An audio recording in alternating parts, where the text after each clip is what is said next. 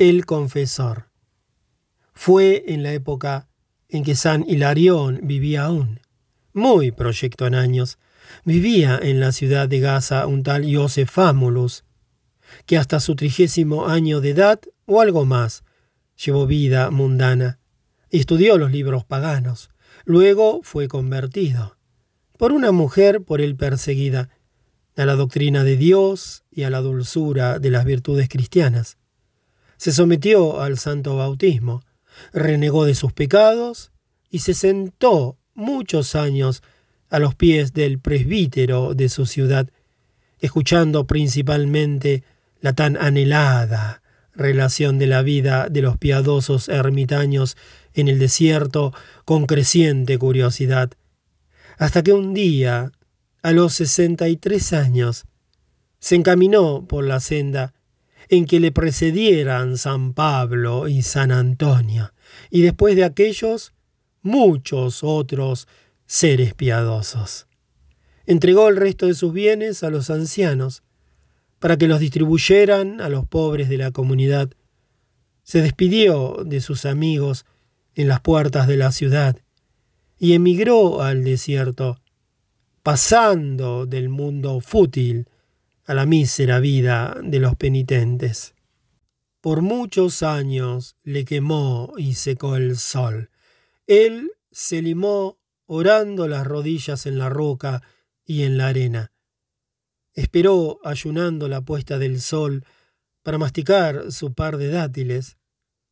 Los demonios le atormentaron con ataques, burlas y tentaciones, que venció con la oración, la penitencia, la entrega de sí mismo, como lo leemos descrito todo en las biografías de los santos padres. Muchas noches sin dormir contempló las estrellas, y también las estrellas le causaron tentaciones y perplejidades.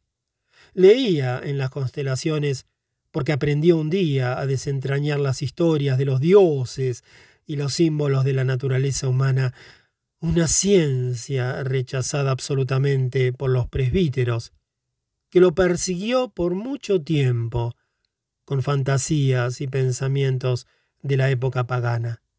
En todas partes donde por aquella región el desierto estéril y desnudo ostentaba una fuente, un puñado de verde, un oasis pequeño o grande, vivían entonces los ermitaños, algunos completamente solos, otros en pequeñas hermandades, como los representa una pintura en el camposanto de Pisa, ejerciendo la pobreza y el amor del prójimo. Adeptos de un nostálgico ars moriendi, un arte de morir, de perecer para el mundo y para el propio. Yo, de perecer en el Redentor, en la claridad y lo inmarcesible. Eran visitados por ángeles y demonios, componían himnos, exorcizaban a los malos espíritus, curaban y bendecían, y se habían adjudicado la tarea de reparar la lujuria del mundo, la brutalidad y la codicia sensual de muchas épocas pasadas y otras por venir, mediante una poderosa oleada de entusiasmo y entrega, mediante un extático exceso de renuncia al mundo. Muchos de ellos poseían ciertamente viejas prácticas paganas de iluminación, métodos y ejercicios de un proceso de espiritualización perfeccionado en Asia a través de los siglos.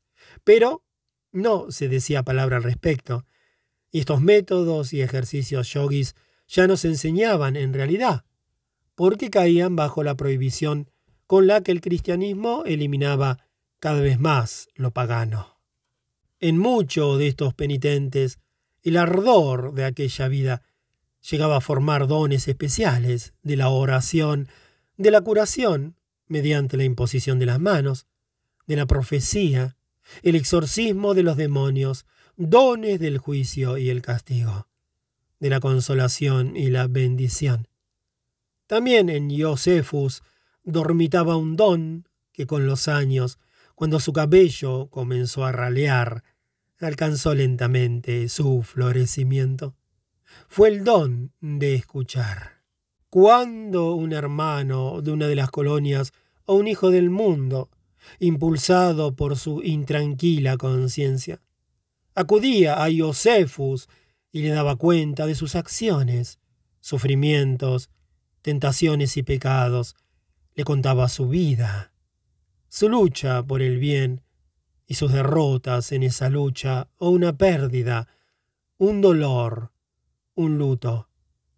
Iosefus sabía escucharlo, abrirle su oído y su corazón y acercarse, compartir su padecer y sus cuitas, salvarle y dejarle irse aliviado y aquietado. Lentamente, con el correr de muchos años, esta función se había apoderado de él, le había convertido en instrumento, en oído en el cual se confiaba. Sus virtudes eran mucha paciencia, cierta pasividad absorbente y una gran reserva. Cada vez más acudía la gente a él para confiarse, para liberarse de cuitas acumuladas, y muchos, aunque hubiesen tenido que recorrer largo camino para acudir a su choza de cañas, apenas llegaban y saludaban, no traían la disposición y el valor de confesarse, sino que vacilaban y se avergonzaban, titubeaban con sus pecados, suspiraban y se callaban. Largas horas. Y él se conducía con todos en la misma forma, ya sea que hablaran con gusto o a la fuerza, libremente o con reticencias, ya sea que volcaran de sí sus secretos furiosamente o estuvieran ufanos de ellos. Todos eran iguales para él. Ya fuera que acusaran a Dios o se acusaran a sí mismos, exageraran sus pecados y sus penas, o las empequeñecieran, confesaran un asesinato o una impudicia, acusaran a un amante infiel o la pérdida de la salvación. No se asustaba si alguien le hablaba de familiar trato con los demonios y pareciera tutearse con el diablo ni se enfadaba si uno contaba muchas cosas y callaba lo principal, ni perdía la paciencia si alguien se acusaba de pecados fantásticos y exagerados. Parecía que todo lo que se le traía, quejas, confesiones, acusaciones y angustias de la conciencia, entrara en su oído como el agua en la arena del desierto. Parecía no emitir juicios sobre todo eso y no tener compasión ni desprecio por los que se confesaban. Y sin embargo, o tal vez por eso mismo, parecía que lo que se le confesaba no se perdía en el vacío, sino que al ser dicho y escuchado, se aliviaba y era perdonado. Solo rara vez emitía una advertencia o un consejo, más raramente aún un cargo o una orden. Era como si esto no perteneciera a sus funciones, y los que hablaban sentían tal vez que eso no le correspondía.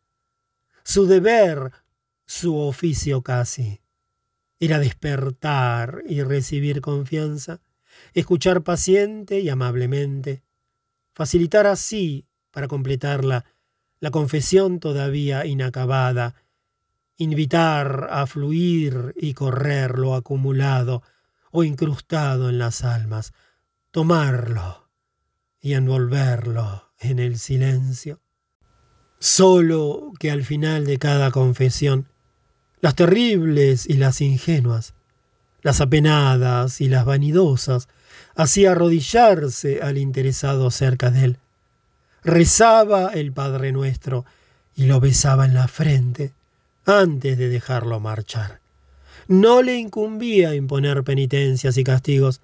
Tampoco se sentía autorizado para expresar una verdadera absolución sacerdotal. No era cosa suya ni juzgar ni perdonar una culpa. Escuchando y comprendiendo, parecía asumir una parte de esa culpa y ayudar a sobrellevarla. Callando, Parecía que lo escuchado desaparecía y se perdía en el pasado.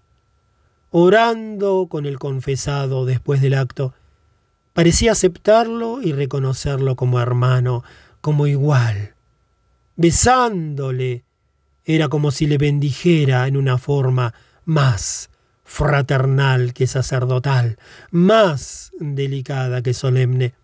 Su fama se difundió por todos los alrededores de Gaza.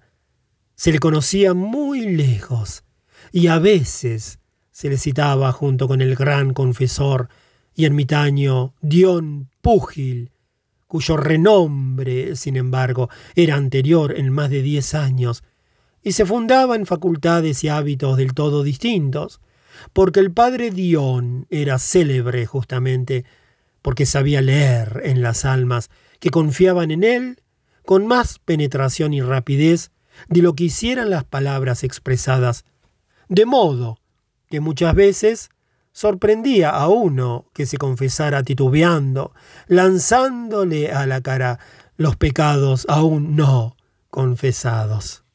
Este conocedor de almas, de quien Josefus había oído contar cien historias maravillosas y con quien nunca se hubiera atrevido a compararse, era también un privilegiado consejero de almas equivocadas, un gran juez que castigaba y ponía orden, asignaba penitencias, mortificaciones y peregrinaciones, realizaba matrimonios, obligaba a los enemistados a reconciliarse, y su autoridad era igual a la de un obispo. Vivía cerca de Ascalón, pero le visitaban suplicantes desde la misma Jerusalén y aún de lugares más alejados. Iosefus Famulus, como la mayoría de los ermitaños y penitentes, había sostenido durante muchos años una lucha apasionada y desgastadora. Aunque abandonara la vida mundana, distribuyera sus bienes y su casa en limosnas, y huyera de la ciudad y de sus innumerables incitaciones al goce sensual, tuvo, sin embargo, que llevarse consigo a sí mismo y en su yo. Estaban todos los instintos del cuerpo y del alma que pueden conducir a un ser humano al aprieto y a la tentación. Ante todo, luchó contra el cuerpo, fue severo y duro con él, lo acostumbró al calor y al hielo, al hambre y a la sed, a las cicatrices y las callosidades, hasta marchitarlo y secarlo lentamente, pero aún en la amarga envoltura de la seta, el viejo Adán podía sorprenderlo y agriarlo vergonzosamente con los deseos y los anhelos, los sueños y las fantasías más insensatos. Ya sabemos que a los que huyen del mundo y quieren hacer penitencia, el demonio dedica una atención especialísima. Cuando luego comenzaron a visitarle en ocasiones gentes en busca de consuelo y necesitadas de confesión. Agradecido vio en esto un llamamiento de la gracia y sintió al mismo tiempo un alivio de su propia penitencia. Había recibido un sentido y una esencia que trascendían de él. Le estaba deparado un cargo, un oficio. Podía servir a otros o ser instrumento de Dios para atraer almas. Fue una sensación maravillosa y verdaderamente elevadora. Pero, andando el tiempo, resultó evidente que también los bienes del alma pertenecen todavía a lo terrenal y pueden convertirse en tentaciones y trampas, pues a menudo, cuando llegaba a pie o a caballo un peregrino de aquellos, se detenía delante de su caverna cavada en la roca, para beber un sorbo de agua y luego pedía que se le oyera en confesión, y Josefus experimentaba una sensación de conformidad y placer, un placer de sí mismo, una vanidad y un egoísmo del que se asustaba profundamente. Apenas lo reconocía. A menudo pidió perdón a Dios de rodillas, suplicó a Dios que no le enviara a él, indigno, otros pecadores, ni desde las chozas de los hermanos penitentes en las cercanías, ni de los pueblos y ciudades del mundo. Entre tanto, sin embargo, no se sintió mucho mejor cuando en ciertos periodos los confesandos faltaron de verdad, y si reaparecían luego en gran número, se sorprendía una vez más en pecado. Ahora, le ocurría que mientras escuchaba estas o aquellas confesiones, experimentaba reacciones de frialdad o desamor y aun de desprecio por los que se confesaban. Suspirando, aceptó también estas luchas y hubo épocas en que tuvo que someterse a ejercicios de humillación y expiación después de cada confesión escuchada. Además, se volvió norma para él tratar a todos los confesados no solamente como hermanos, sino con cierto respeto especial. Y esto tanto más, cuanto menos le gustaba la persona que se presentaba. Recibía a todos como mensajeros de Dios, enviados para ponerlo a prueba. Con el correr de los años, bastante tarde, cuando ya estaba envejeciendo, encontró cierta uniformidad en su modo de vivir. Fue para los que vivían en la vecindad un hombre intachable, que había encontrado la paz en Dios. Pero también la paz es algo vivo y ella también, como todo lo que vive, debe crecer y disminuir, debe adaptarse, superar pruebas y experimentar cambios. Eso ocurrió con la paz de Josephus Famulus. Era inestable, a menudo visible, luego inhallable, por momentos como una vela que se lleva en la mano, por momentos como una estrella en un cielo invernal. Y con el tiempo fue una suerte nueva y especial de pecado y de tentación, la que cada vez más a menudo le tornó pesada y dura la vida. No se trataba de una reacción viva y apasionada, de una rebelión o un estallido de los instintos, parecía casi lo contrario. Fue una sensación que en sus primeras fases resultó fácil de soportar, casi insensible. Un estado sin dolores verdaderos o faltas, un estado de alma aburrido, débil, tibio, que sólo podía definirse negativamente, un mareo, una disminución y finalmente una ausencia de alegría.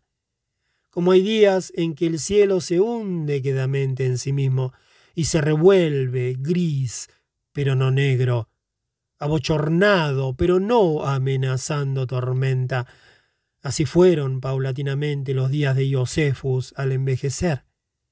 Cada vez menos podían distinguirse las alboradas de los atardeceres, los días festivos de los comunes, las horas de elevación de las de la depresión.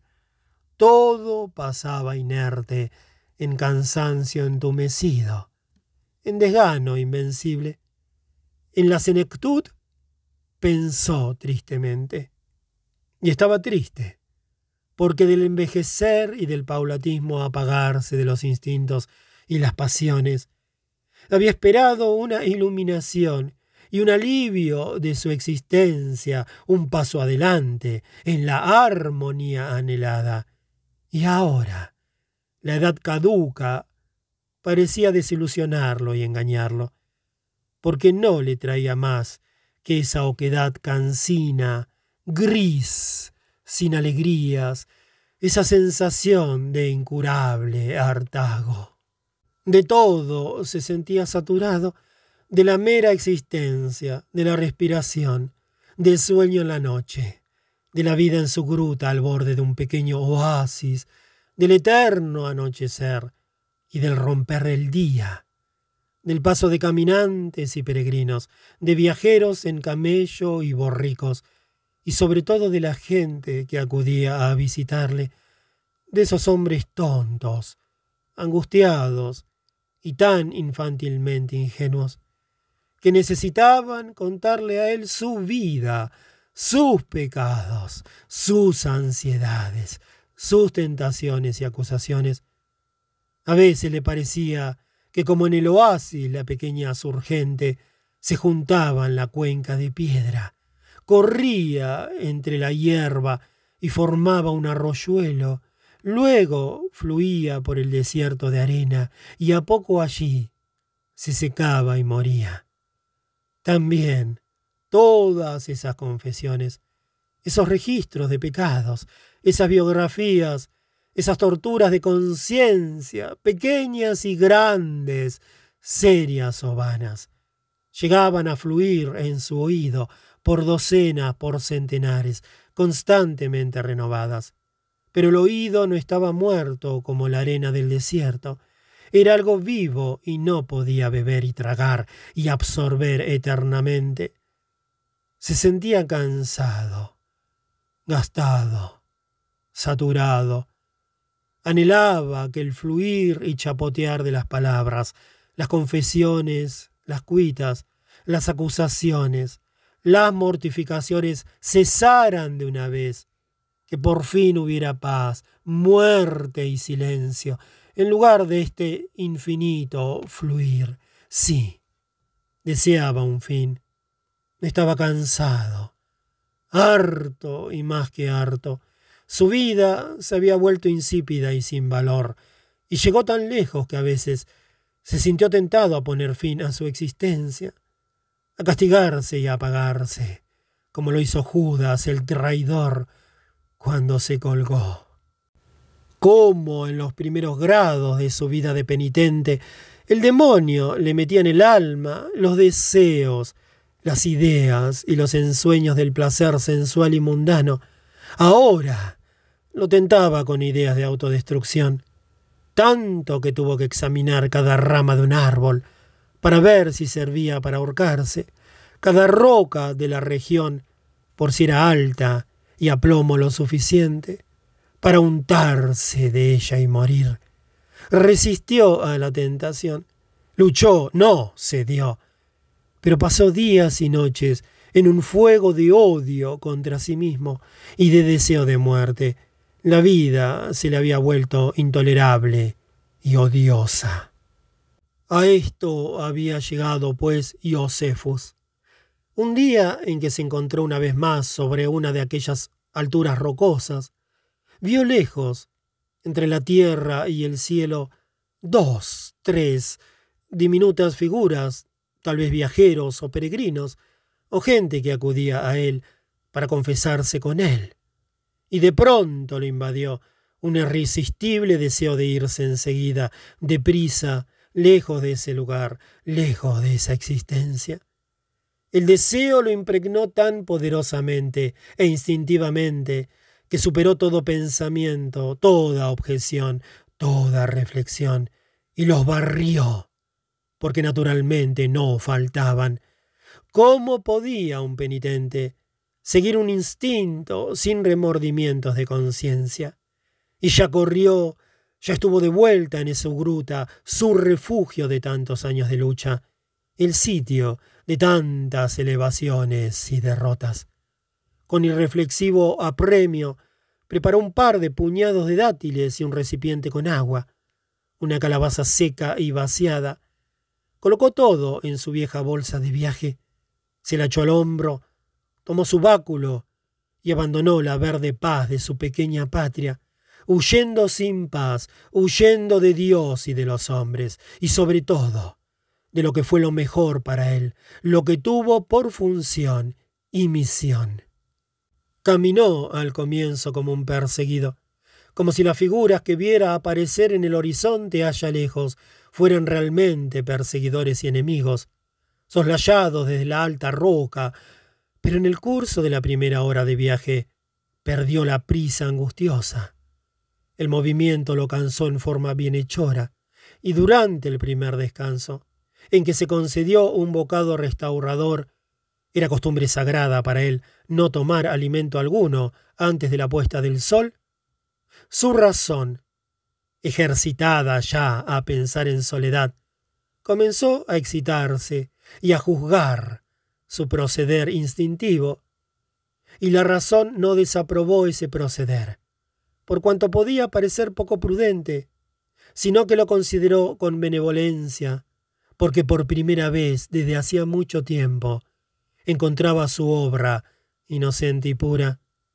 Había sido una fuga la suya, una fuga repentina e reflexiva, pero no vergonzosa. Había abandonado un puesto para el cual ya no tenía aptitudes.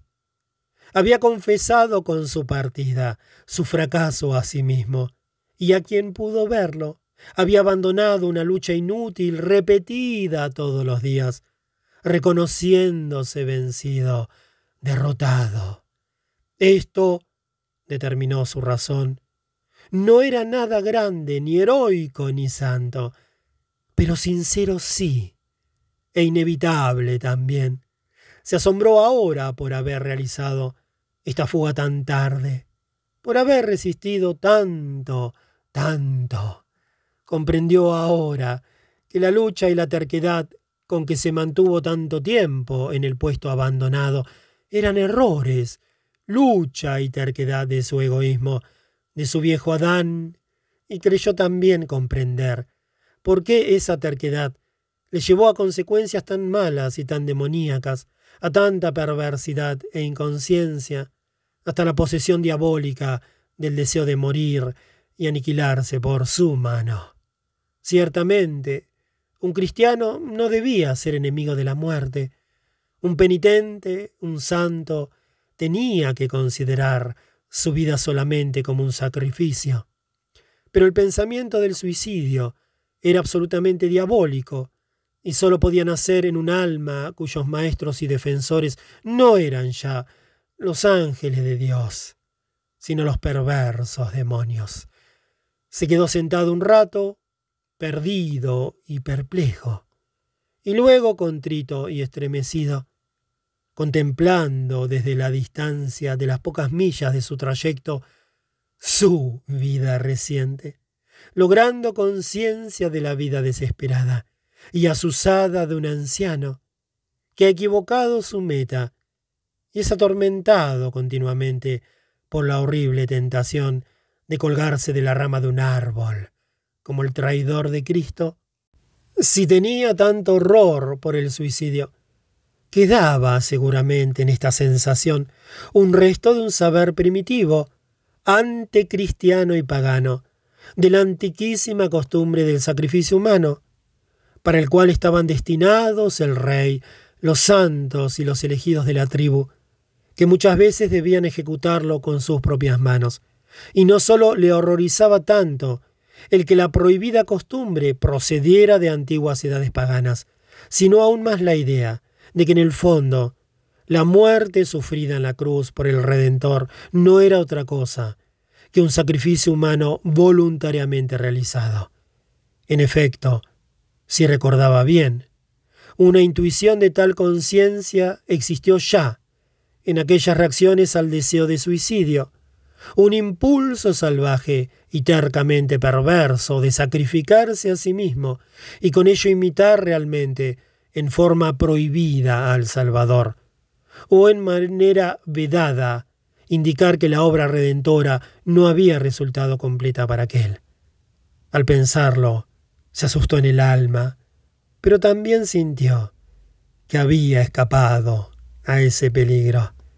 Largo tiempo contempló al penitente Josefus, que era hora y que en lugar de seguir a Judas o al crucificado, huyera y se colocara así de nuevo en las manos de Dios.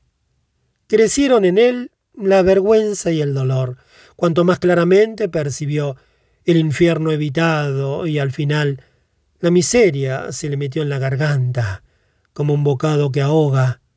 Creció con insoportable presión y de pronto halló salida y liberación en un estallido de lágrimas que le hizo maravillosamente bien.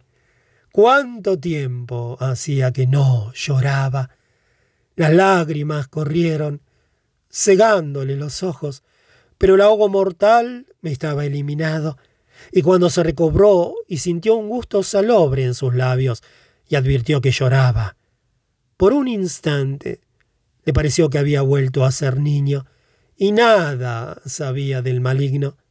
Sonrió Se avergonzó un poco de su llanto. Se puso de pie finalmente y prosiguió su camino. Estaba inseguro, no sabía a dónde dirigirse y lo que sería de él. Se imaginó niño, pero ya no había en él lucha o deseo. Se sentía más liviano y casi guiado, llamado por una buena estrella lejana y atraído, como si su viaje no fuera una fuga, sino un retorno. Se cansó, y la razón también. Ella callaba o descansaba y ya no se creía necesaria. En el abrevadero donde Josefus pasó la noche, reposaban algunos camellos. Como el pequeño grupo de viajeros pertenecían también dos mujeres, se limitó a un ademán de saludo y evitó toda conversación. En cambio, después de comer algunos dátiles al oscurecer, después de rezar y acostarse, pudo escuchar la conversación en voz baja de dos hombres, un anciano y un joven, acostados muy cerca de él. Fue solo un trocito de diálogo lo que pudo oír. El resto pasó de murmullo apenas.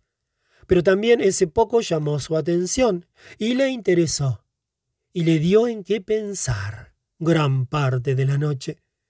Está bien, oyó que decía la voz del anciano, está bien que acudas a un hombre piadoso y quieras confesarte. Esta gente lo comprende todo, te lo digo yo. Sabe más que comer pan, y muchos de ellos conocen hechizos. Si el santo grita una palabrilla a un león que está por saltarle encima, la fiera se agacha, mete la cola entre las piernas y se escabulle. Puede domesticar un león, te lo digo yo. A uno de ellos, todo un beato, los leones mansos le cavaron la fosa cuando murió. Volvieron a echar parejita a la tierra encima del muerto, y por mucho tiempo dos de ellos hicieron guardia día y noche sobre el sepulcro. Y no solo los leones sabe domesticar esta gente. Uno de ellos rezó una vez por un centurión romano, una bestia cruel de soldado, el peor mujeriego de Ascalón, y le ablandó el corazón de tal manera que el tipo se redujo a flojo y tímido como un ratoncito, y buscó un agujero para esconderse. Más tarde casi no le reconocían, tan humilde y bueno llegó a ser. Por cierto, esto da que pensar, porque después el hombre murió.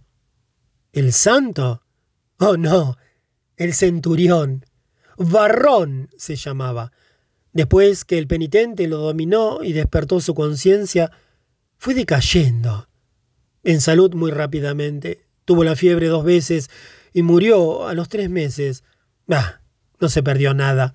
Pero de todas maneras muchas veces pensé, el penitente no solo echó de él al demonio, sino que debió pronunciar también alguna palabrita que se llevó al otro bajo tierra. ¿Un hombre tan religioso? No, no puedo creerlo. Puedes creer o no creer, querido, pero desde aquel día el hombre estaba como cambiado, para no decir embrujado y tres meses después hubo un breve rato de silencio. Luego comenzó de nuevo el joven. Aquí hay un penitente. Debe estar por ahí cerca. Vive solito cerca de una fuentecilla, en el camino de Gaza. Se llama Iosefus. Iosefus Famulus. Oí hablar mucho de él. ¿Sí? ¿Y qué se decía? Debe ser tremendamente piadoso. Y además, Nunca miró a una mujer. Cuando alguna vez pasan un par de camellos por su alejado lugar, y en uno va una mujer, aunque esté cubierta por densos velos, él se vuelve, desaparece enseguida por un precipicio. Mucha gente, pero mucha, ha ido a confesarse con él. Mm, no será tanta. De otra manera ya hubiera oído yo hablar de él. ¿Y qué puede hacer, pues, tu Famulus? Justamente la gente va a confesarse con él, y si no fuera tan bueno y no entendiera de su oficio, la gente no iría corriendo. Además se dice de él que apenas si habla una palabra, no reprocha ni grita, no impone castigos ni cosas parecidas. Dicen que es un hombre dulce y sobrio. Bien, pero ¿qué hace? Pues si no regaña y no castiga y no abre la boca, Dicen que solo escucha y suspira extrañamente y se hace la cruz. Bah, Bonito santo clandestino te traes entre manos, pero tú no serás tan tonto como para correr detrás de este silencioso tío. Sin embargo, lo deseo. Ya lo encontré. No puede estar lejos de aquí. Estuvo esta tarde como un pobretón cerca de la fuente. Mañana temprano le hablo. Tiene todo el aspecto de un penitente. El anciano se acaloró. Va, deja de una vez a tu penitente de pozo agachado en su caverna, un hombre que solo escucha y suspira, y tiene miedo de las mujeres, y nada sabe y comprende. No, yo te diré a quién debes acudir. Realmente está lejos de aquí, más lejos que Ascalón, pero en cambio es también el mejor penitente y confesor que haya existido jamás. Se llama Dion, y su nombre es Dion Púgil, es decir, el que lucha con los puños, porque pelea con todos los demonios. Y si uno le confiesa sus culpas, Púgil, mi querido amigo, no suspira ni cierra la boca, sino que estalla y le quita al hombre la herrumbre a toda prisa. Debe de haber apaleado a muchos. Hizo arrodillar a uno toda una noche sobre una piedra. Y todavía lo obligó luego a dar cuarenta talentos a los pobres. Este es el hombre, hermanito, que debes ver y admirar. Cuando te mira bien, te sacude los huesos y te ve dentro y aún a través. Allí no se suspira, el hombre sabe lo que hace. Y cuando uno no puede dormir o tiene malos sueños y ve caras malas y cosas parecidas, púgil, te calafatea de nuevo, te lo digo yo. Y no te lo digo porque oí a mujeres charlar de él sino porque yo mismo estuve con él. Sí, yo mismo, por pobre que sea. Una vez busqué al penitente Dion, que lucha con los puños y es hombre de Dios. Miserable, acudí a él, con mucha vergüenza e inquietud en la conciencia, y retorné claro y puro como la estrella del amanecer. Te lo digo yo, como que me llamo David, recuérdalo. Se llama Dion, de apodo le dicen Púgil, Buscarás a ese apenas puedas. Te ocurrirá un milagro. Prefectos, ancianos y obispos le pidieron consejo. Sí, resolvió el otro, si algún día llego a esa región lo recordaré. Pero hoy es hoy, y aquí es aquí. Y como hoy me hallo aquí, y aquí cerca debe estar ese Iosefus, de quien oí contar tantas cosas buenas, cosas buenas, te has vuelto loco con este Famulus. Me gustó. Porque no insulta ni hace bulla. Esto me gusta, debo decirlo. Yo no soy ni centurión ni obispo. Soy un hombrecito y más bien débil. No podría soportar mucho fuego y azufre. Dios sabe. No me opongo si me toman a las buenas. Así soy yo. Ah, todo el mundo lo quisiera, tomar a las buenas, cuando hayas confesado y hecho la penitencia y cumplido el castigo y limpiado tu alma, para mí todo está arreglado. Y es fácil tomarte a las buenas, pero si estás delante de tu confesor y juez impuro y apestando como un chacal, bueno, bueno, no debemos hablar tan fuerte. La gente quiere dormir. De pronto, murmuró complacido. Además, también me contaron algo curioso de él. ¿De quién? De él del penitente Iosefus. Acostumbra a hacer algo raro. Cuando uno le ha confesado sus cosas y sus pecados, le saluda para despedirlo y le da un beso en la mejilla o en la frente. Eso hace. Costumbres extravagantes gasta el hombre. Sin embargo, es tan tímido delante de las mujeres. Dicen que una vez una ramera de la región fue a verle vestida de hombre y él no notó nada y le escuchó sus mentiras. Y cuando ella terminó de confesarse, él se inclinó ante ella y le dio todo un beso. El anciano estalló en una gran carcajada. El otro le sisió enseguida, y Josefus no pudo oír más que la risa sofocada durante un rato. Josefus miró al cielo. La hoz de la luna estaba detrás de las copas de las palmeras, clara y delgada. Se estremeció por el frío de la noche, asombrosamente como un espejo de distorsión, pero claro, el diálogo nocturno de los camelleros había puesto ante sus ojos su persona y el papel que había traicionado. y una ramera, pues, le había hecho esa su jugarreta, pero esto no era lo peor, aun siendo malo. Tuvo mucho que meditar acerca de la conversación de los dos hombres, y cuando por fin, muy tarde, pudo dormirse, logró hacerlo solamente porque su meditación no había sido inútil. Le llevó a un resultado, a una rara resolución, y con esta nueva decisión en el alma durmió profunda y tranquilamente hasta el rayar del día. Pero su resolución resultó justamente aquella que el más joven de los dos camelleros no hubiera podido imaginar, y fue la de seguir el consejo del más anciano y visitar a Dion, llamado Púgil, de quien conocía la existencia desde hacía mucho tiempo, y cuyas loas acababa de oír cantar hoy tan vivamente. Este famoso confesor, juez de almas y consejero, tendría también para él un consejo, un castigo, un juicio, un rumbo. Se le presentaría como a un representante de Dios y aceptaría complacido lo que ordenara. Al día siguiente abandonó el lugar de reposo antes de que despertaran los dos hombres, y ese mismo día alcanzó en duro viaje un lugar habitado por hermanos piadosos, desde donde esperaba llegar al camino usual para Ascalón. A su llegada al atardecer, le sonrió amablemente un diminuto paisaje verde de oasis. Vio elevarse en el cielo los árboles y sintió balar cabras. Creyó descubrir en la sombra verdosa los contornos de los techos de las chozas y sentir la proximidad de seres humanos y cuando se acercó vacilando, creyó también advertir una mirada que se posaba en él.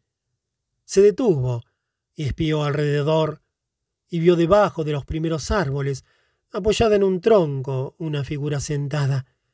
Un anciano de erguido porte y rostro digno, pero severo y duro, que lo miraba y tal vez estaría mirándole ya un buen rato. Los ojos del anciano eran firmes y agudos, pero sin expresión como los de un hombre que está acostumbrado a observar, pero que no es curioso ni interesado, que deja acercársele hombres y cosas y trata de reconocerlos, pero ni los atrae, ni los invita. Alabado sea Jesucristo, dijo Josefus. El anciano contestó con un murmullo. Con vuestro permiso, dijo Josefus, ¿sois extranjero como yo o un habitante de esta hermosa colonia? Extranjero, contestó el hombre de barba blanca. Venerable, tal vez podáis decirme si es posible llegar desde aquí al camino que lleva a Ascalón. Es posible, contestó el anciano, y se puso de pie lentamente, con los miembros un poco duros. Era un gigante flaco. De pie se quedó mirando la hueca lejanía. Josefus advirtió que el anciano gigante tenía poco deseo de conversar, pero quería hacerle otra pregunta. ¿Me permitís una sola pregunta más, venerable? le dijo gentilmente, y vio los ojos del hombre regresar de la lejanía para observarle fría y atentamente. Conocéis tal vez el lugar donde se puede encontrar a Dion, el padre Dion, llamado Dion Púgil. El extranjero contrajo un poco las cejas y su mirada resultó aún más fría. Lo conozco, dijo apenas. Lo conocéis, exclamó Josefus. Decídmelo entonces, porque hacia allá voy a ver al padre Dion. El anciano bajó su mirada examinadora sobre él. Mucho le hizo esperar su contestación. Luego se retiró hasta su lugar de antes. Volvió a dejarse caer al suelo y se sentó apoyado en el tronco, como había estado. Con un breve ademán indicó a Josefus que se sentara también. Este obedeció al ademán. Sintió por un segundo al sentarse el gran cansancio de sus miembros, pero lo olvidó enseguida, para prestar toda su atención al anciano. Este parecía hundido en la meditación. Un rasgo de rechazante severidad apareció en su aspecto lleno de dignidad y sobre éste estuvo todavía extendida otra expresión, otro rostro, como una máscara transparente, una expresión de viejo y solitario dolor, al cual el orgullo y la dignidad no permitían la menor manifestación. Pasó mucho tiempo antes de que la mirada del venerable tornara a posarse en él, y esa mirada volvió ahora también a examinarlo con suma agudeza. De repente el anciano formuló en tono imperativo la pregunta ¿Quién sois, pues? Un penitente, contestó Josefus, por muchos años hice vida retirada. Eso se ve. Pregunto quién sois. Me llamo Josefus y llevo el apodo de Famulus. Cuando Josefus dijo su nombre, el anciano, que por lo demás se mantuvo inmóvil, contrajo las cejas tan fuertemente que sus ojos por un momento se tornaron casi invisibles. Pareció sorprendido, asustado o desilusionado por la respuesta de Josefus, o tal fuera solamente un cansancio de la vista, un debilitamiento de la atención, quizá un pequeño acceso de flaqueza, como suelen tener los ancianos.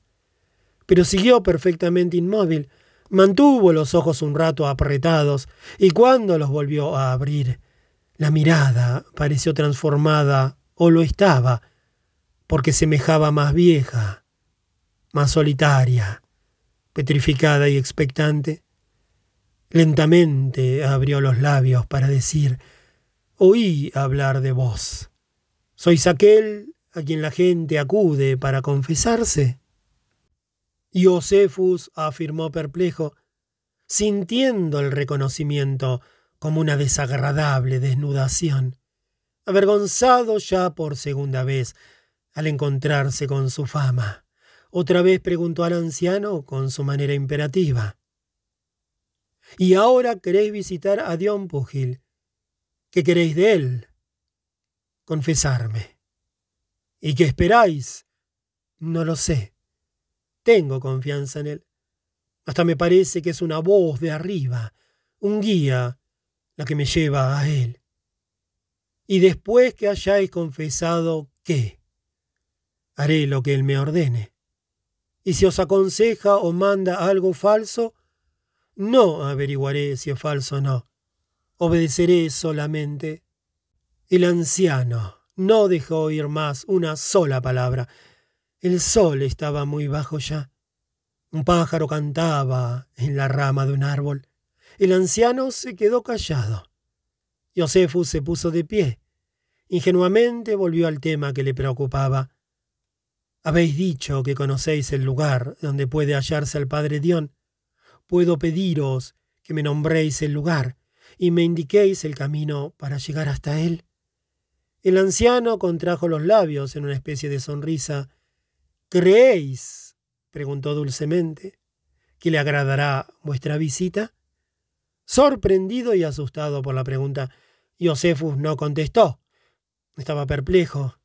Luego dijo, por lo menos, puedo esperar que os volveré a ver. El anciano hizo un ademán de saludo y contestó, dormiré aquí, y me quedaré hasta que poco después de levantarse el sol podéis marchar ahora. Estaréis cansado y hambriento. Josefus se fue después de un respetuoso saludo y llegó a la pequeña colonia al caer de la oscuridad. Vivían allí, como en un monasterio, los que se llamaban retraídos, cristianos de diversas ciudades y pueblos, que se habían construido un techo en la soledad para dedicarse sin molestias a una vida simple, pura, de paz y contemplación. Le dieron agua, alimento y un lugar para pasar la noche, y le ahorraron preguntas y contestaciones, viéndole tan cansado. Alguien dijo la oración nocturna, en la que participaban de rodillas los demás. Todos juntos decían el amén. En otros tiempos, la compañía de estos religiosos hubiera sido para él un acontecimiento y una alegría. Pero ahora él tenía un solo propósito, y muy de mañana volvió deprisa a donde había dejado al anciano el día anterior. Lo halló tendido en el suelo durmiendo, envuelto en una delgada manta, y se sentó aparte, debajo de los árboles, para esperar que despertara. Pronto el durmiente se inquietó, Despertó, salió de la manta, se puso de pie pesadamente y estiró los miembros entumecidos. Luego se arrodilló en el suelo y pronunció su oración. Cuando volvió a ponerse de pie, Josefus se le acercó y se inclinó ante él en silencio. ¿Has tomado ya el desayuno? preguntó el extranjero. No. Acostumbro comer una sola vez al día, y únicamente después de la puesta del sol. ¿Tenéis hambre, venerable? Estamos de viaje, contestó el otro, y ya no somos jóvenes. Es mejor que comamos un bocado antes de seguir adelante. Josefus abrió su bolsa y le ofreció sus dátiles. De aquella buena gente había recibido un pan de mijo que compartió con el anciano. Podemos marchar, dijo el anciano después de comer. ¿Iremos juntos? exclamó Josefus complacido. Ciertamente. Me pediste que te llevara a ver a Dion. Vamos pues. Sorprendido y feliz, Josef le miró. ¡Qué buenos sois!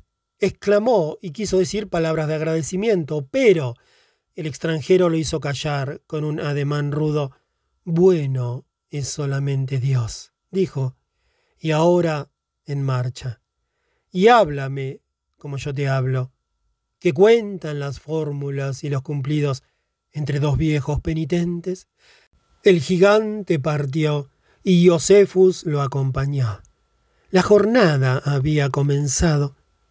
El guía parecía estar seguro de la dirección y del camino, y anunció que para el mediodía llegarían a un lugar de sombra donde podrían descansar durante las horas de mayor bochorno. Mas no se habló por el camino. Solo cuando llegaron al lugar de descanso, después de las horas de más calor, y se concedieron descanso a la sombra de rocas resquebrajadas, volvió Iosefus a dirigir la palabra a su guía.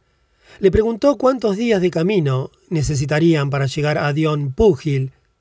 Solo depende de ti, contestó el anciano. ¿De mí? exclamó Iosefus. Oh, si dependiera solamente de mí, estaría hoy mismo a su lado. El anciano no pareció tampoco ahora muy dispuesto a conversar. Veremos, dijo apenas. Se colocó de costado y cerró los ojos. Era desagradable para Iosefus verle dormitar. Se retiró un poco más lejos y se acostó. Sin darse cuenta, se durmió él también, porque había pasado la noche anterior casi en vela. Su guía le despertó cuando le pareció el momento de reanudar la marcha.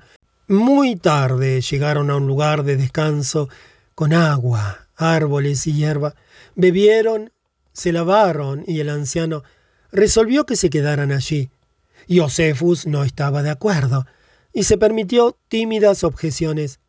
Dijiste hoy, insistió, que solo dependía de mí llegar más pronto o más tarde a ver al padre Dion. Estoy dispuesto a caminar muchas horas más si realmente puedo llegar hoy o mañana. Oh, no, dijo el otro, por hoy hemos ido bastante lejos. Perdona, dijo Josefus, pero no puedes comprender mi impaciencia. La comprendo, pero de nada te servirá. ¿Por qué me dijiste, pues, que dependía de mí? Es así como dije. Apenas tengas la seguridad de que quieres confesarte y sepas que estás preparado y maduro para hacer tu confesión, podrás hacerla. Hoy mismo, también hoy mismo. Asombrado, Josefus miró el rostro envejecido y tranquilo. Es posible, exclamó vencido. ¿Eres tú el padre Dion? El anciano asintió con la cabeza. Descansa bajo estos árboles, le dijo amablemente, pero no duermas. Recógete en ti mismo. Yo también quiero descansar y abstraerme. Luego puedes decirme lo que desees decir. Así de pronto Josefus se vio llegado a la meta y apenas podía concebir que no hubiese reconocido y comprendido antes al digno penitente, después de caminar un día entero a su lado. Se retiró, se arrodilló y oró, y luego concentró por entero sus pensamientos en lo que debía decir al confesor. Una hora después, volvió y preguntó si Dion estaba preparado, y pudo confesarse. Y corrió así de sus labios todo lo que desde años atrás había vivido y lo que parecía haber ido perdiendo siempre más su valor y su sentido.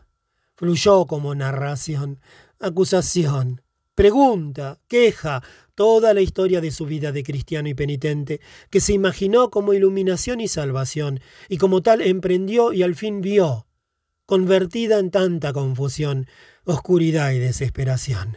No se cayó tampoco los sucedidos más recientes, su fuga y la sensación de libertad y esperanza que le trajo esta fuga, la forma en que nació su decisión de visitar a Dion, su encuentro con él y el hecho también de que puso en él más anciano su confianza y su afecto enseguida, aunque estos días lo juzgó a menudo frío, raro y hasta caprichoso.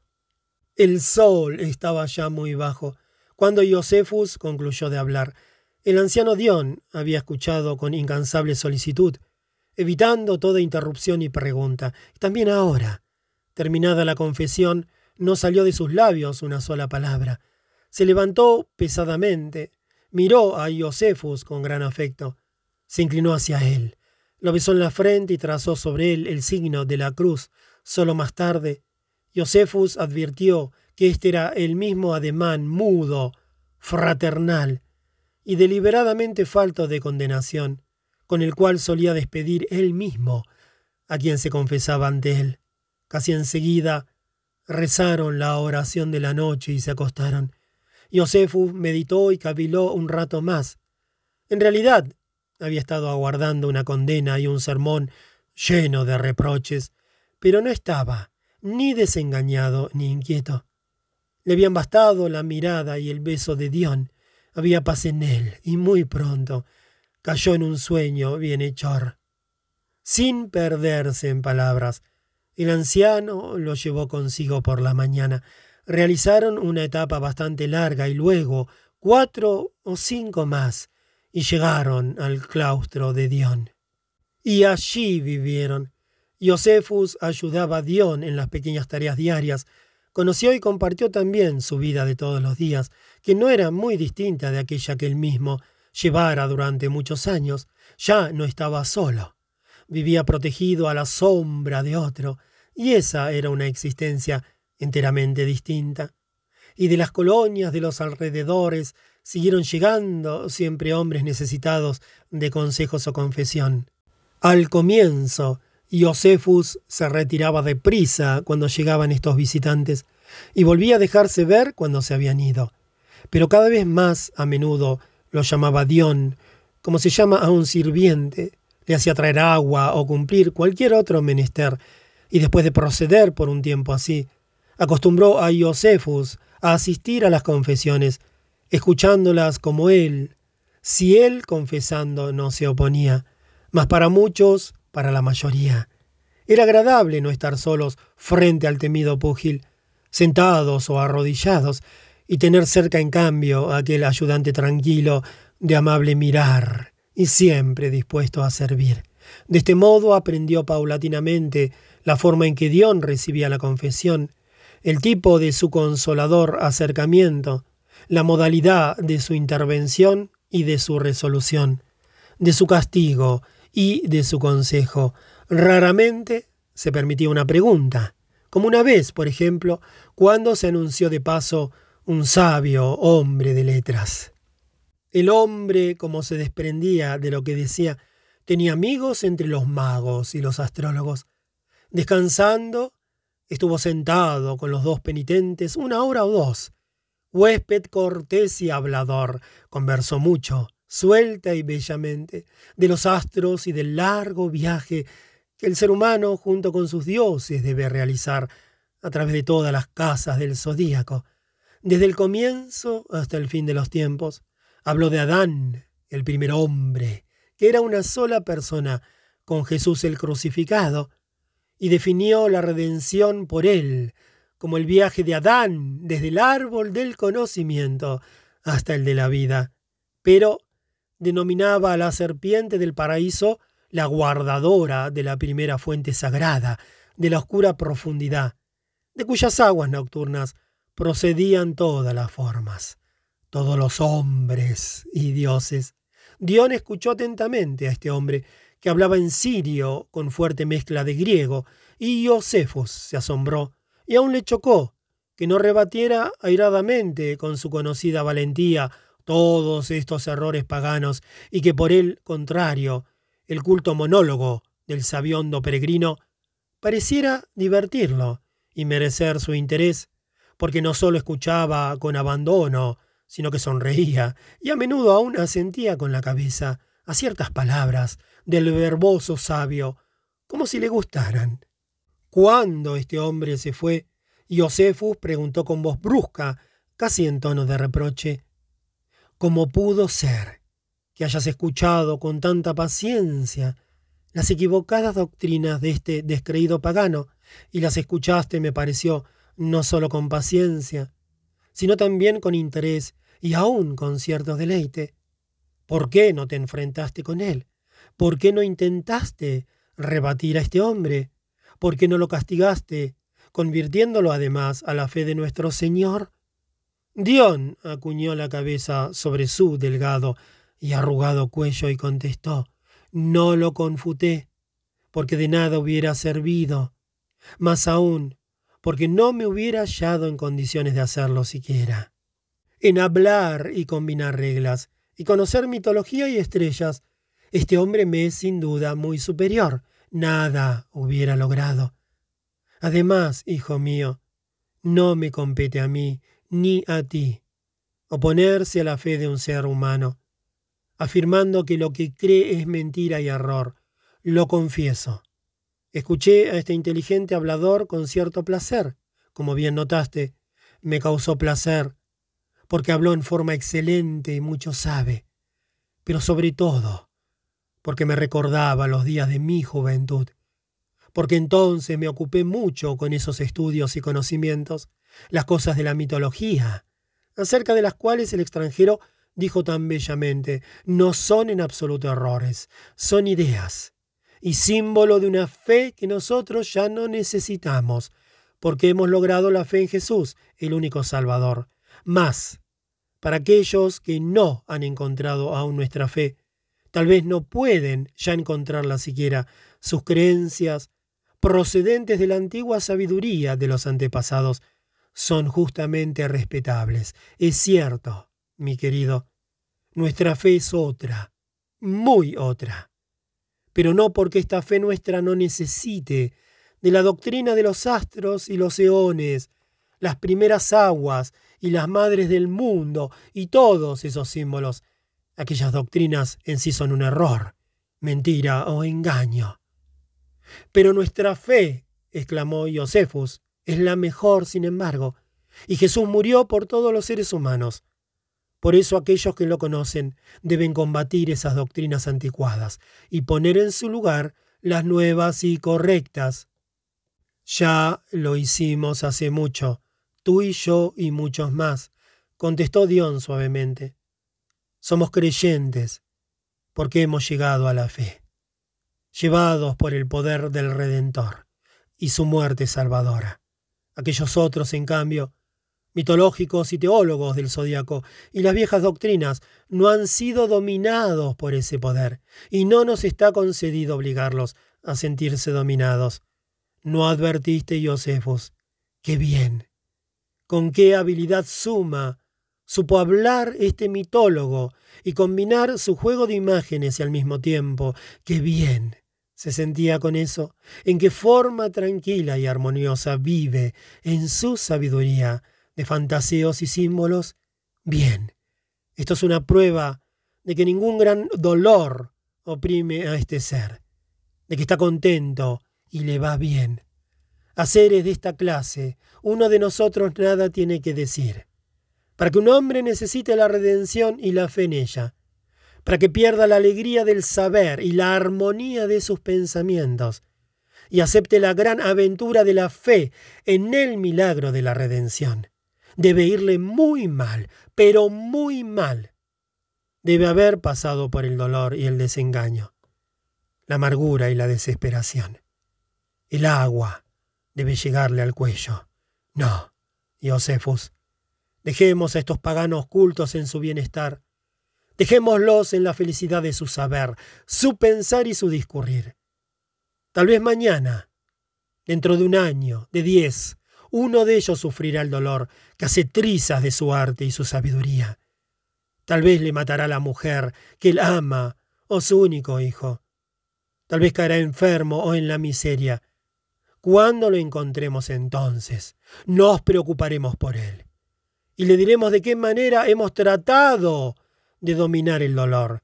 Y si nos pregunta, ¿por qué no me lo habías dicho ayer o hace diez años? Le contestaremos, entonces, no te iba aún bastante mal. Se puso serio y calló un rato. Luego, como saliendo de un ensueño de recuerdos, agregó También yo jugué mucho tiempo con la sabiduría de los antepasados. Con ella me divertí cuando ya estaba en el camino de la cruz. Muchas veces me agradó teologizar y aún me proporcionó afanes, por cierto. Mis pensamientos se ocupaban mucho de la creación del mundo. Con ello me convencí de que al final de la misma todo tendría que haber estado realmente bien, porque está escrito, Dios miró todo lo que hizo y en verdad todo estaba muy bien. Pero, en realidad, solo por un instante estuvo bien y fue perfecto, el instante del paraíso y ya enseguida cayó sobre la perfección la culpa, la maldición, porque Adán comió de aquel árbol del que había sido vedado comer. Hubo pues maestros que dijeron, el Dios que hizo la creación, a Adán y al árbol del conocimiento, no es el Dios único y supremo, sino solo una parte o un subdios, un demiurgo, y la creación no es perfecta, le fracasó.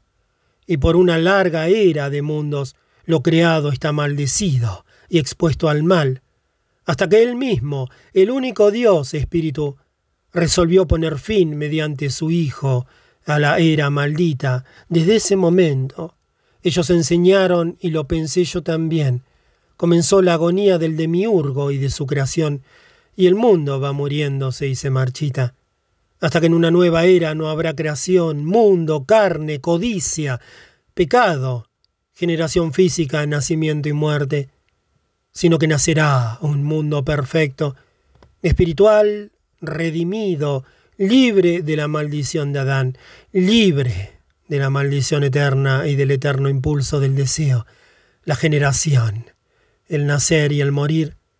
Atribuimos la culpa de los males, aquellos más al demiurgo que al primer hombre. Creíamos que para el demiurgo, si hubiera sido realmente Dios, Hubiera sido fácil crear a Adán diverso, diferente, o evitarle la tentación. Y así tuvimos al final de nuestras deducciones dos dioses, el Dios de la creación y Dios Padre. Y no vacilamos en condenar al primero como jueces. Hasta hubo aquellos que se adelantaron un paso más y afirmaron que la creación no fue obra de Dios, sino del diablo.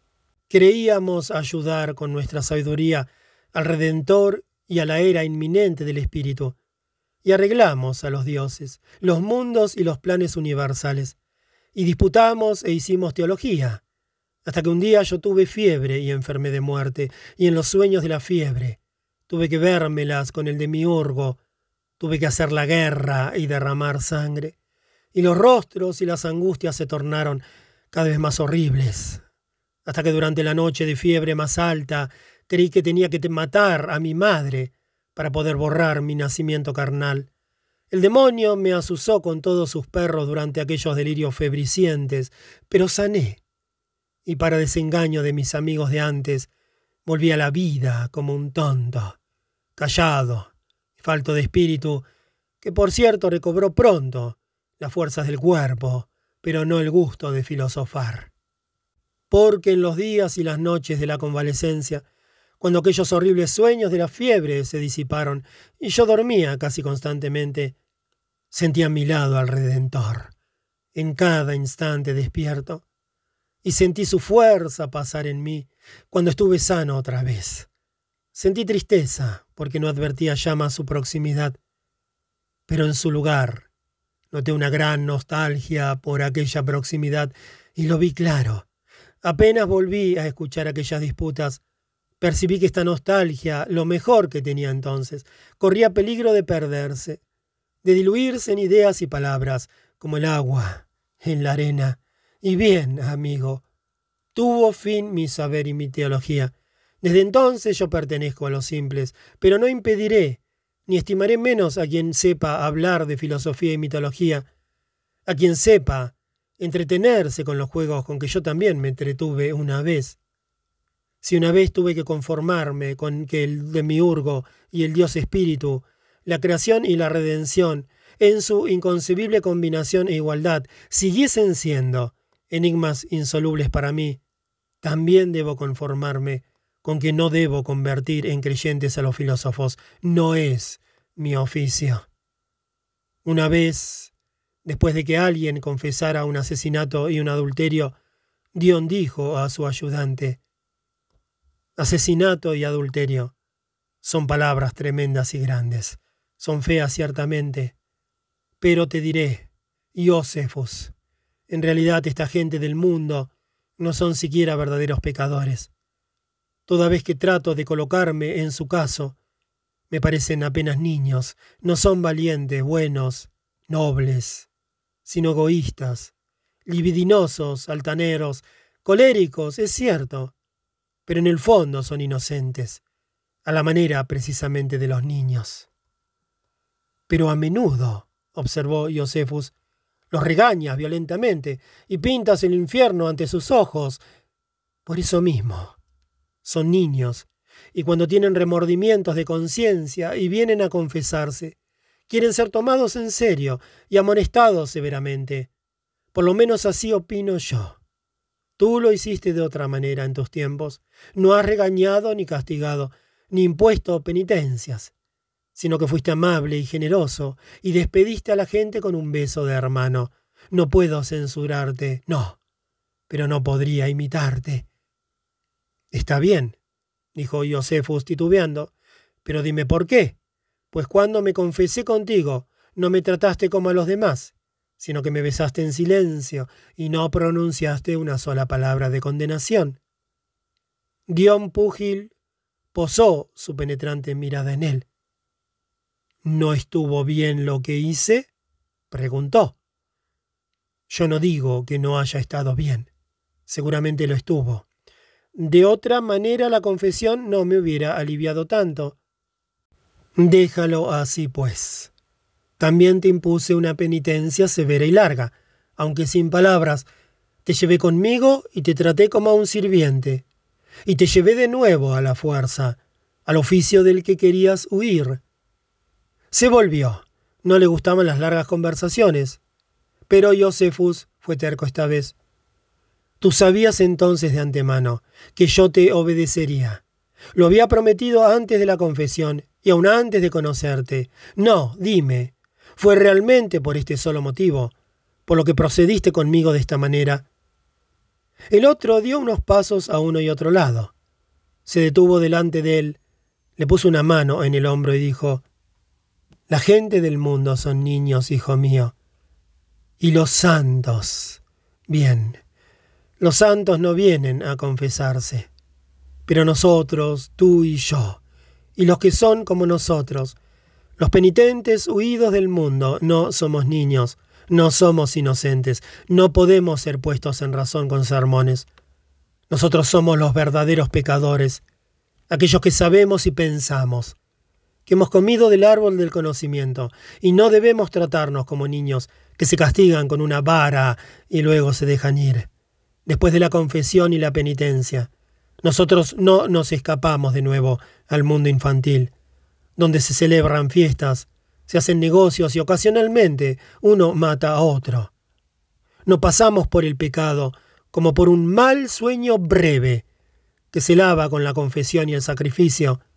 Nos quedamos en él. Nunca somos inocentes. Siempre somos pecadores permanecemos en el pecado y en el incendio de nuestra conciencia. Sabemos que nunca podremos pagar nuestra culpa grande, a menos que Dios, después de nuestra muerte, nos mire magnánimo y nos acepte en su gracia. Esta es la razón, Josefus, por la que no puedo endilgar sermones ni a ti ni a mí, ni imponeros penitencias. Nada tenemos que ver con esta o aquella desviación o falta, sino siempre con la falta original. Por eso nosotros no podemos tranquilizarnos mutuamente más que con estar enterados y amarnos fraternalmente, pero no podemos curarnos mediante el castigo. ¿No lo sabías? En voz baja contestó Josefus. Es así. Yo lo sabía. No hablemos, pues, inútilmente, dijo con brusquedad el anciano, y fue hasta la piedra delante de su cabaña, sobre la cual solía estar. Pasaron algunos años, y el padre Dion se fue debilitando más y más, tanto que Josefus tenía que ayudarle por la mañana, porque no se podía levantar por sí solo. Después iba a rezar y tampoco en la oración podía desempeñarse por sí mismo. Josefus debía ayudarle. Luego estaba sentado todo el día y miraba lejos. Esto ocurría muchas veces. Otros días el anciano se bastaba a sí mismo para levantarse. Tampoco podía recibir confesiones todos los días, y cuando algún hombre acababa de confesarse con Josefus, Dios lo llamaba y le decía, Estoy llegando al fin, hijo mío. Estoy llegando al fin. Di a la gente, este Josefus que ves, aquí es mi sucesor. Y si Josefos trataba de esquivarse y quería intervenir con alguna palabra, el anciano lo miraba con aquellos ojos terribles que penetraban en uno como un rayo de acero. Un día que se levantó sin ayuda, parecía tener más fuerza, llamó a Josefos y lo llevó a un lugar en el extremo de su jardincillo. Aquí, le dijo, está el lugar donde me sepultarás. Cavaremos juntos la fosa. Tenemos un poco de tiempo todavía. Búscame la pala. Todos los días, muy temprano por la mañana, cavaron un poco. Sidión se sentía fuerte. Sacaba él mismo algunas paladas de tierra, con gran esfuerzo, pero con cierta alegría, como si esa tarea le complaciera. Y esta alegría no desaparecía en él tampoco con el resto de la jornada. Desde que estuvieron cavando, estuvo siempre de buen humor. Plantarás una palmera sobre mi tumba, le dijo una vez durante la labor. Tal vez puedas comer de sus frutos todavía. Si no lo haces tú, lo hará otro. Ya planté de vez en cuando un árbol, pero pocos, demasiado pocos. Muchos dicen que un hombre no tiene que morir sin haber plantado un árbol y tenido un hijo. Duen, yo dejo un árbol y te dejo a ti. Tú eres mi hijo. Estaba sosegado y más alegre que cuando lo conoció Josefus, y lo fue cada vez más. Una noche ya estaba oscuro y ya habían comido y orado. Llamó a Josefus desde su lecho. Le pidió que se sentara un rato más a su vera. Quiero contarte algo, le dijo amablemente. No parecía cansado ni tenía sueño. ¿Recuerdas todavía, Josefus? Qué malos tiempos pasaste en tu claustro, allá cerca de Gaza, cómo estabas harto de tu vida y cómo te diste a la fuga y resolviste visitar al viejo Dion y contarle tu historia, y cómo encontraste al anciano en la colonia de los hermanos, y le preguntaste dónde vivía Dion Bugil. Bien, ¿no fue casi un milagro que ese anciano fuera el mismo Dion? Te diré cómo ocurrió. También para mí fue cosa notable, casi un milagro.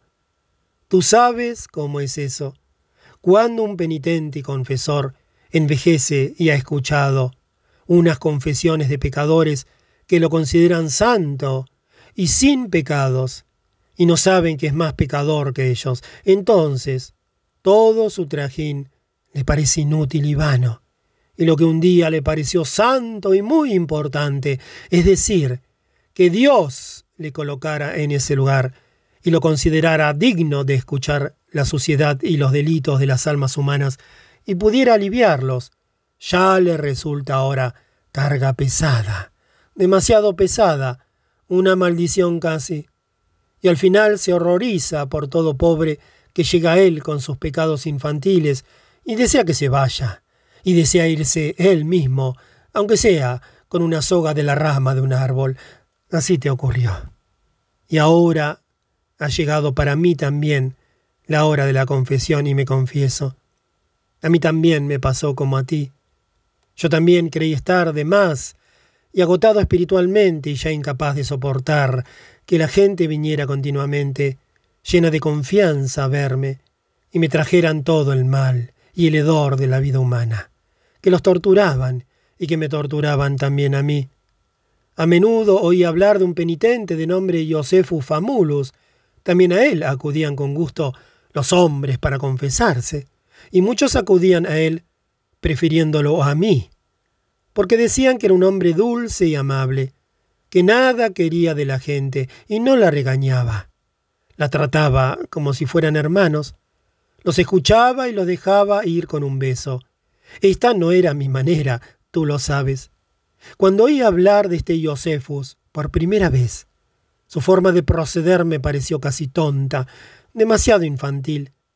Pero cuando comenzó a resultarme problemático, si mi modo servía para algo, tuve mis razones para abstenerme de juzgar y menospreciar la forma del tal Josephus. ¿Qué fuerzas tendría este hombre? Sabía que era más joven que yo, pero también cerca de la edad provecta. Esto me gustó. En un joven no hubiera confiado muy fácilmente. En cambio, me sentía atraído por él. Resolví, pues, peregrinar hasta él, confesarle mi miseria, pedirle consejo, o si él no me daba consejo, lograr por lo menos consuelo y fuerza tal vez. La misma resolución me aprovechó por sí sola y me alivió. Comencé el viaje, me dirigí en peregrinación hacia el lugar donde me decían que tenía su claustro. Entre tanto, sin embargo, el hermano Josephus había pasado por idéntico trance, hecho lo mismo. Ambos nos habíamos dado a la fuga, para encontrar consejo uno en el otro. Cuando luego, sin haber alcanzado su choza todavía, le vi, lo reconocí ya en la primera conversación. Tenía el aspecto que había imaginado pero estaba huyendo. Le había ido mal, tan mal como a mí o peor aún, y no deseaba oír confesiones, sino que deseaba confesarse él mismo y colocar en ajenas manos su miseria. En ese momento esto me sorprendió y desilusionó. Me entristecí. Porque si también Josefus, que no me conocía, se había cansado de su tarea, y había dudado del sentido de la vida, no significaría esto que nada había que hacer con nosotros, que ambos habíamos vivido en vano y habíamos fracasado. Te cuento lo que ya sabes. Permite que abrevie. Aquella noche me quedé solo cerca de la colonia. Mientras tú hallaste hospedaje de los hermanos, medité y me coloqué en lugar de Josefus y pensé, ¿qué hará cuando mañana sepa que huyó inútilmente y puso también inútilmente su confianza en Dion Púgil, cuando sepa que también Púgil es un fugitivo, un asusado. Cuanto más me colocaba en su lugar, más pena me daba Josefus. Me pareció que Dios me lo enviaba para reconocernos y sanarnos mutuamente. Entonces pude dormir. Ya era más de medianoche. Al día siguiente peregrinaste conmigo y fuiste mi hijo. Quise contarte esta historia. Oigo que lloras. Llora. Te hace bien. Y puesto que ya me volví tan indebidamente conversador, hazme el favor y escucha esto aún, y guárdalo en tu corazón. El hombre es sorprendente. Poco se puede fiar en él. No es imposible, por lo tanto, que alguna vez te asalten nuevamente aquellos dolores y aquellas tentaciones y traten de vencerte. Que nuestro Señor te envíe entonces un hijo y un cuidador tan amable, paciente y consolador como Él me otorgó uno en ti. Pero por lo que se refiere a la rama del árbol, en la que te hizo soñar el maldito, y a la muerte del pobre Judas Iscariote, puedo decirte esto. No es solamente pecado y locura prepararse semejante muerte, aunque para nuestro Redentor sea fácil perdonar también este pecado. pero es además una desgracia. Si un hombre muere en la desesperación, Dios nos manda a la desesperación, no para que nos matemos, sino para despertar una nueva vida en nosotros. Más, cuando nos envía la muerte, Josefus, cuando nos libera de la tierra y del cuerpo y nos llama hacia Él, en el más allá, es una gran alegría. Poder dormir cuando estamos cansados, poder dejar caer la carga. Si la hemos llevado mucho tiempo al hombro, es una cosa preciosa y admirable. Desde que cavamos la fosa, no olvides la palmera que debes plantar en ella. Desde que comenzamos a cavar la fosa, me he vuelto más alegre y más contento de lo que estuve por muchos años. Charle mucho, hijo mío. Estarás cansado. Vete a dormir. Ve a tu choza. Que Dios sea contigo. Al día siguiente, Dion no apareció para la oración de la mañana, ni llamó a Josefus. Cuando éste asustado entró despacio en la cabaña de Dion, y se acercó a su lecho, lo halló dormido en Dios, y su rostro estaba iluminado por una sonrisa de niño levemente luminosa. Lo sepultó, plantó la palmera sobre la tumba, y vivió todavía hasta el año en que la planta dio sus primeros frutos.